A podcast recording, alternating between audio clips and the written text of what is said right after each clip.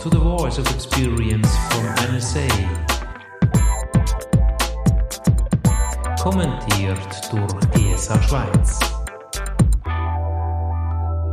Herzlich willkommen zum GSA Special Podcast. Mein Name ist Bruno Erni und vis-à-vis sitzt von mir GSA Chapter Schweiz Präsident Thomas Skipwith. Begrüß dich, Thomas. Hallo. Hallo, Bruno. Schön haben wir Zeit, dass wir hier gemeinsam den Fragen nachgehen können.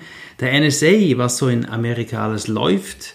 Es gibt dazu eine spezielle App, die wir jedem empfehlen, auf die englische Seite mal zu gehen und diese, den Podcast mal zu hören. Du hast dir die Zeit genommen, alles genau detailliert gehört.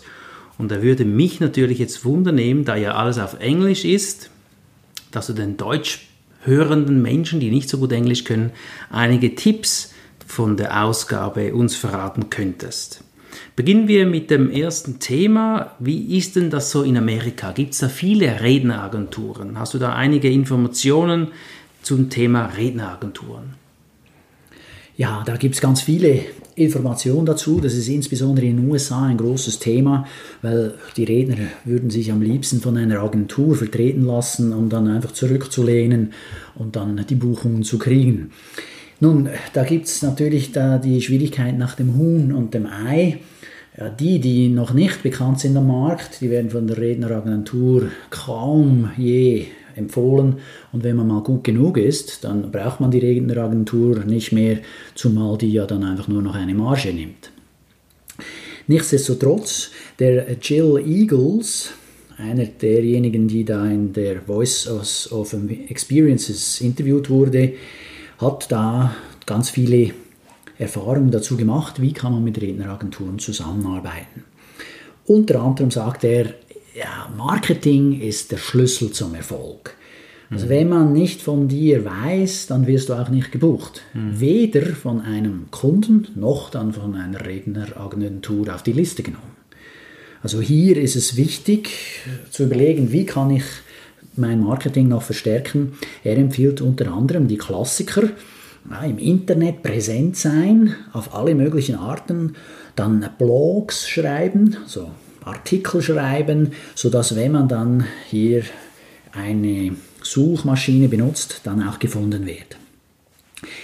Insgesamt, sein Fazit ist, eine Redneragentur nimmt keine Newbies, also keine Anfänger. Mhm, mh. Aber das ist schwierig. Wie komme ich denn in eine Redneragentur, ähm, wenn ich neu bin? Also das heißt, ich muss im Internet präsent sein, so wird die Redneragentur auf mich aufmerksam. Ist das der Schlüssel? Ja, genau. Also du musst hier äh, entsprechend am Markt dich etablieren, mindestens im Internet auffindbar sein. Idealerweise hast du dann natürlich auch deine Videos dort, deine Fotos, dann deine Texte, sei es in Blogs oder auch direkt auf deiner Website. Idealerweise hast du Presseartikel, die du irgendwo landen konntest, um dann eben von den Redneragenturen gefunden zu werden. Außerdem ist es so, dass Mundpropaganda dir natürlich dann auch wieder hilft, wo der eine, der dich kennt, dann der Redneragentur sagt, hey, der Typ spricht gut, den musst du ins Programm aufnehmen, da habt ihr eine Win-Win-Situation, beide profitieren davon und schon bist du dann dabei. Allerdings, den wenigsten wird das in der kurzen Frist gelingen. Mhm, mh. Okay, spannend. Was wird denn da noch erzählt in der NSA oder auf dem Podcast, was die Speakerbüros betrifft? Gibt es da noch was? Ja, die Holly Catchpole sagt, dass die potenziellen Kunden sind TED-Junkies. Ah. Finde ich ganz witzig. Also die schauen sich diejenigen, die da potenzielle Redner für ihre Kongresse oder für ihre sonstigen Veranstaltungen suchen, schauen sich TED-Videos an, mhm. um dort eben auch Leute zu finden, die für ihre Veranstaltung in Frage kommen.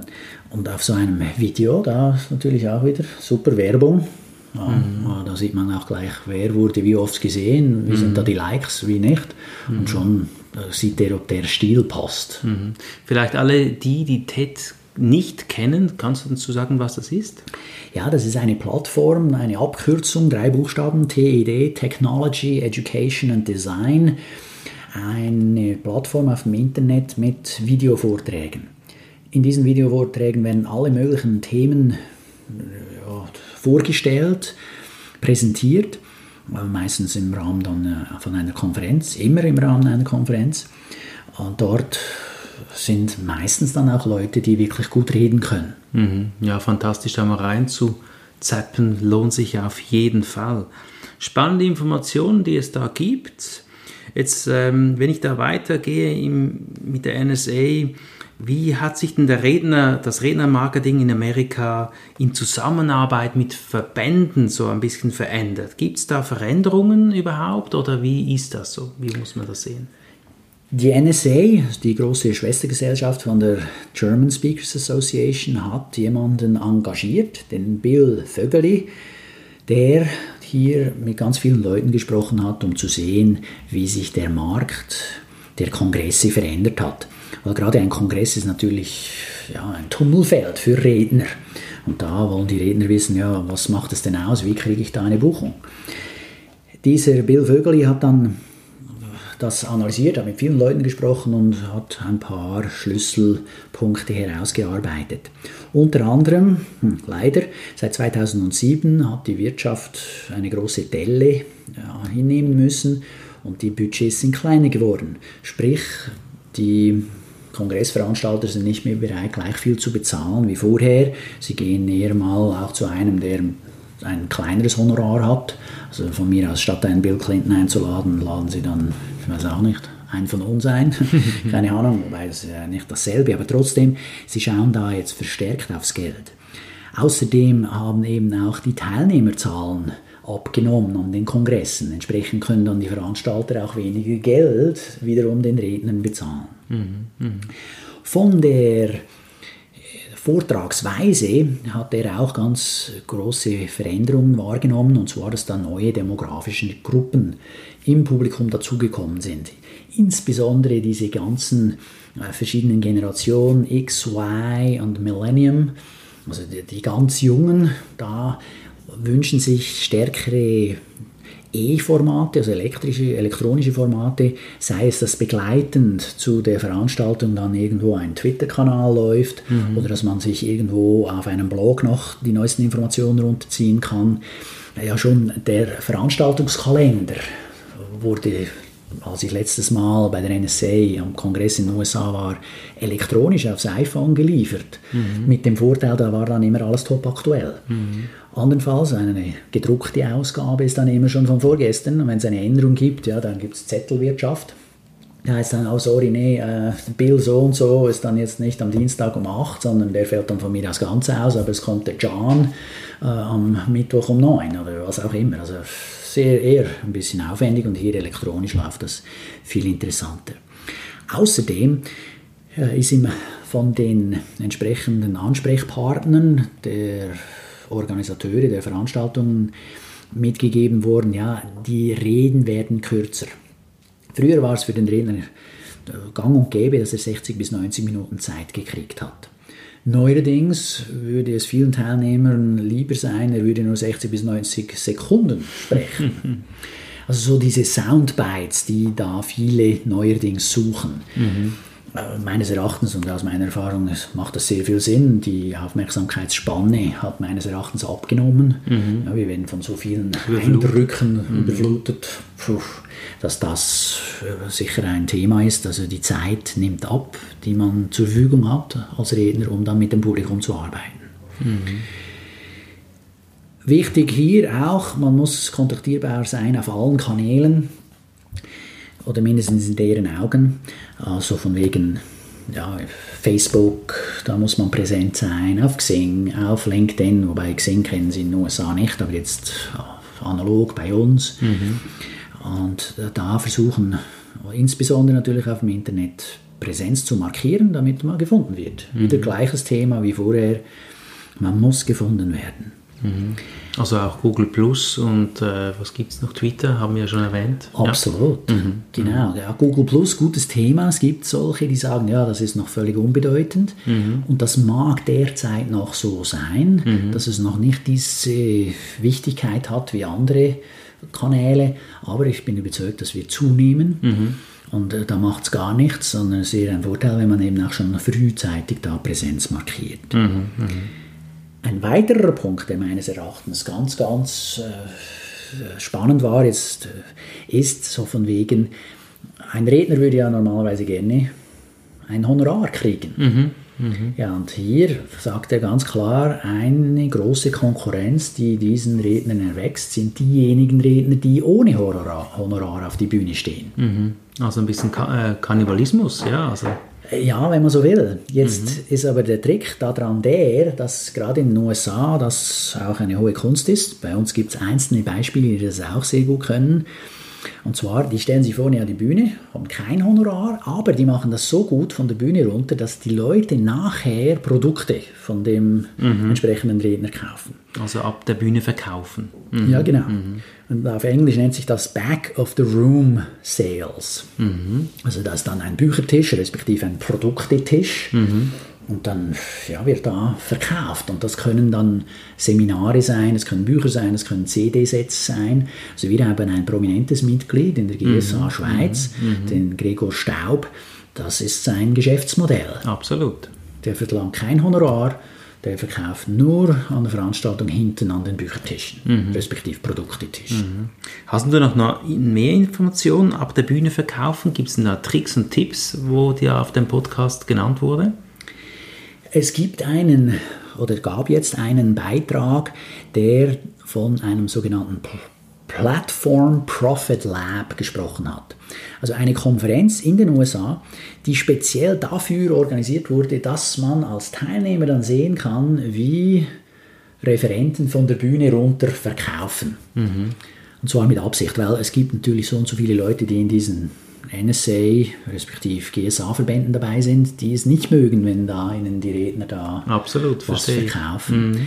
Diese Kongress jetzt konkret, der Platform Profit Kongress, oder das Platform Profit Lab, hat das aber sich auf die Fahne geschrieben, wir machen das. Also die, die kommen, die wissen das bereits, mhm. da wird von der Bühne runter verkauft, mit eben dem Ziel zu sehen, wie die das von der Bühne machen. Das ist genial, ja. Um zu lernen, wie das geht. Mhm. Und dann gibt es einerseits natürlich dann Workshops, Breakouts, mhm. um zu erklären, wie die Technik geht. Und dann gibt es ganz normale Vorträge, wo man dann versucht, selbst zu erkennen, was macht er jetzt. Mhm, mhm. Wurde im Podcast ein Beispiel genannt, wie man ab der Bühne verkauft?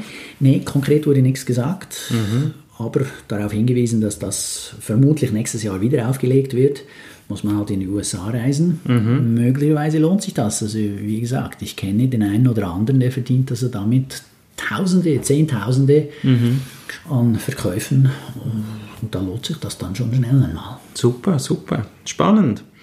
Äh, mir ist bekannt, dass noch zehn, circa glaube ich zehn erfolgreiche Speaker interviewt worden waren da wurde gefragt, was denn ein gutes Businessmodell ist. Und ähm, weißt du dazu mehr? Ja, auch meines Erachtens hochspannend. Also ganz erfolgreiche Redner und Geschäftsleute wurden da interviewt, welches Geschäftsmodell sie betreiben. Und da gibt es denjenigen, der ist alleine zu Hause, verkauft seine Trainings so, unter anderem vor allem dann eben auch über die Präsenz im Internet. Und dann gibt es auch die, die haben ein Riesenbüro. Ja, die sind dann überall völlig total präsent und pushen da eine Nachricht nach der anderen über Twitter raus, über Facebook. Übrigens bei uns in der GSA kann man das auch wunderschön sehen. Ich meine, Martin Limbeck sei ein Beispiel für einen, der ganz viel mhm. pusht. Ja, mhm. Der ist überall präsent, der mhm. hat auch entsprechend viele Leute angestellt. Mhm. Ich meine, der hat über ein Dutzend Mitarbeiter in seinem Büro, die ihm helfen, eben da präsent zu sein. Und dann im Unterschied zu ihm gibt es dann den einen, der eher zu Hause am Telefon wartet, bis da er angerufen wird. Mhm. Das ist ein bisschen überspitzt formuliert, aber so habe ich es mir erzählen lassen über eine Quelle, äh, zum Beispiel der Hans-Uwe Köhler. Mhm. Also der, den findet man meines Wissens nie auf Facebook. Mhm, mh. Mhm. Und da gibt es natürlich alle möglichen Varianten zwischen den beiden Extremen. Da gibt es solche, die machen dann nur äh, Reden, wobei viele haben eben zusätzlich um ihr Know-how an den Mann und an die Frau zu bringen, dann auch Consulting-Dienstleistungen oder mhm. Coaching-Dienstleistungen, schreiben Bücher, schreiben oder lassen CD-Sets produzieren etc. Insgesamt, was diese äh, Businessmodelle angeht, eins, was ich mitgenommen habe, ist, dass jede Rede, die ich halte, ist Marketing für mich. Mhm, mh. Nichts Besseres, was dir passieren kann, als wenn du eine Rede hältst und ein paar von denen waren so begeistert, dass die nach der Rede zu dir vorkommen, um zu sagen, hey, wow, das hat mir gefallen, mhm. können Sie das bei uns auch machen. Genau, und dich buchen, also Bühne gleich Bühne, Bühne gleich Auftrag, das ist wahr. Gibt es noch was, was speziell ist? Ja, ein Aspekt, ein Tipp, der mich beeindruckt hat, den ich bedenkenswert halt, für bedenkenswert halte, ist, dass der CEO wird von dem einen Trainer immer gratis zu den Trainings eingeladen. Mhm. Ah, klasse Idee. Natürlich, das ist der Entscheidungsträger. Dann hat man schon der Fisch an der Angel, muss man nur rausziehen. Gute Idee. Absolut. Wenn er es gut findet, dann lässt er die ganze Mannschaft ausbilden. Mhm, mh. Dann ist man ausgebucht für die folgenden zwei Jahre, sofern die Firma groß genug ist. Wer mehr Informationen will, unter anderem zu den öffentlichen Veranstaltungen der GSA Schweiz, soll doch mal auf www.germanspeakers.ch vorbeischauen. Super, toll, das waren sehr, sehr viele wertvolle Tipps. Danke, dass du den Podcast für uns übersetzt hast und dir Zeit genommen hast, das alles so genauestens für uns rauszuschreiben, rauszusuchen. Mein Name ist Bruno Erni und ich habe Thomas Kipwit interviewt. Setzt die Tipps am besten um. Wir hören uns nächsten Monat wieder. Ich danke dir, Thomas. Ja, gerne. War mir ein Vergnügen. Tschüss. Ciao, Bruno. GSA Schweiz kommentierte The Voice of Experience from NSA.